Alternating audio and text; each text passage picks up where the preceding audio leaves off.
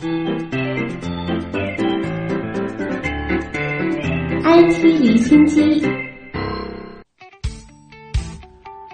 ，IT 离心机，关注科技热点。深海蕴藏着丰富的资源，探索这片未知的领域也是科研人员一直以来的研究方向。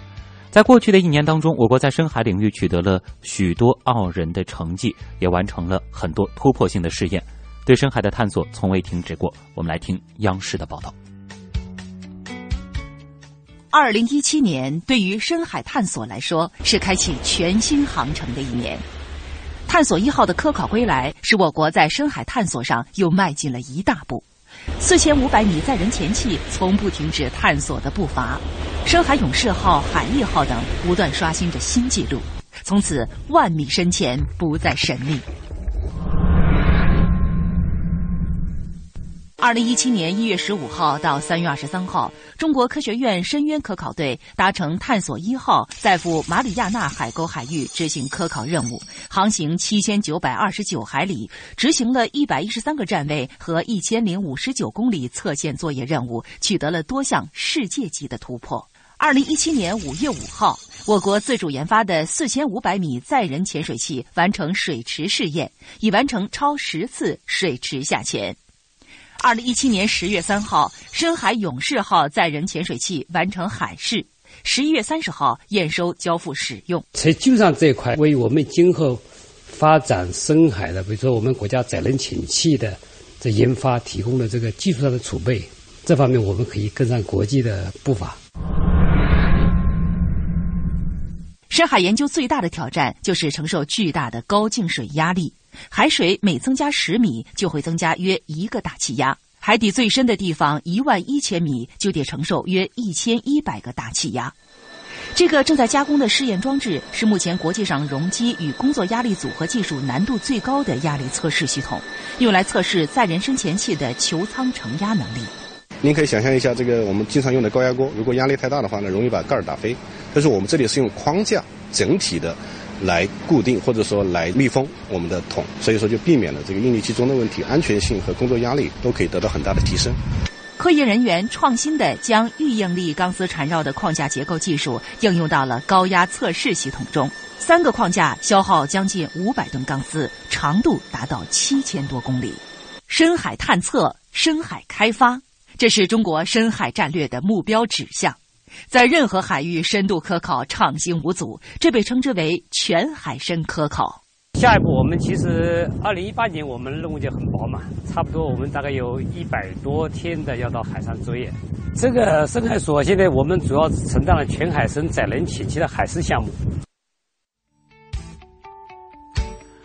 好，我们继续来关注 IT 产业界的热点。美团打车继在南京试点十个月后，昨天呢是正式在全国七个城市的美团 App 上线打车入口，包括北京、上海、成都、杭州、温州、福州和厦门在内的七座城市都已经启动美团打车用户报名活动。用户报名满二十万人呢，美团打车服务在该城市就会开通。美团点评高级副总裁、出行事业部总裁王慧文表示，打车业务呢源自用户需求驱动。美团点评2.5亿日活用户当中，三成有出行需求。在南京试点十个月以来，美团打车事业部呢已经拥有了一支超过两百人的团队，日订单量也已突破十万。可以预见，美团与滴滴似乎在明年又有一战了。而摩拜共享汽车上线仪式呢，今天在贵州贵安新区举行，这标志着摩拜单车也开始试水立体交通出行服务矩阵了，是摩拜新出行战略的里程碑。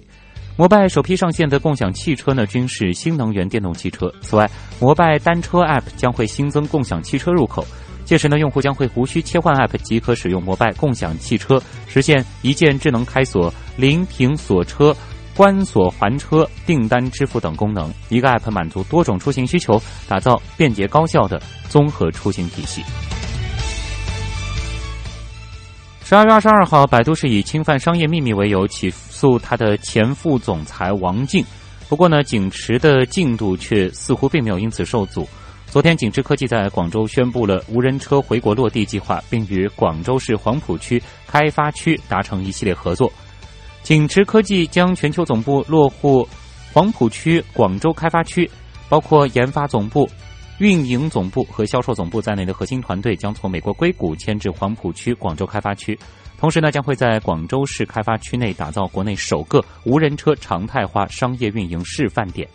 从明年的一季度开始，全年将会量产五百至一千辆无人驾驶车。景驰科技由王静创办于今年四月，五月十二号呢完成首次封闭场地测试，六月十八号获得美国加州交通管理局 DNV 颁发的路测牌照，六月二十四号完成了首次开放道路无人驾驶测试。经历 Note 7电池安全事件之后的三星，对于电池问题呢是保持了非常高度的警惕。可想而知啊，近日呢多位 Note 8用户表示，手机电池电量耗尽并自动关机之后无法充电和开机。之后呢，很多 S8 加用户呢也是反映了遭遇同样问题。有用户尝试了多种解决办法，但是手机充电指示灯仍然没有反应。就此，三星做出回应，将根据实际情况为用户换机，同时还强调了 Note 8无法开机这一特殊问题将会立即解决。明年呢，正值 Airbnb 爱彼迎创始十周年，这家公司在今年最后一个月是发布了2018旅行趋势预测，大家可以听听看。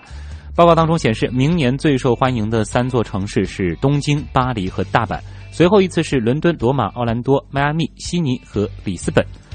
最受欢迎程度迅速增长的呢，则是韩国江陵，预订率在明年将会增长百分之两千。怎么回事呢？很大部分原因啊是二零一八年冬奥会在距离江陵两个小时车程的平昌举办，导致周边城市的热度猛增。居住房屋是旅行体验的很重要的一部分。明年身处自然之中的房屋的预订量是增长了超过百分之七百，日式旅馆增长百分之六百。其次呢，圆顶帐篷和房车都增长了一倍多。在体验这一块儿，像厨房工坊、鸡尾酒调试、家庭晚餐等体验也非常受欢迎。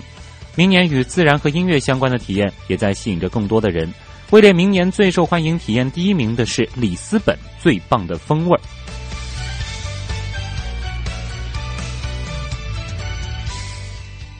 在新技术领域，近日，日本东京大学教授稻叶雅幸等人开发出了再现日本人骨骼肌肉构造的机器人。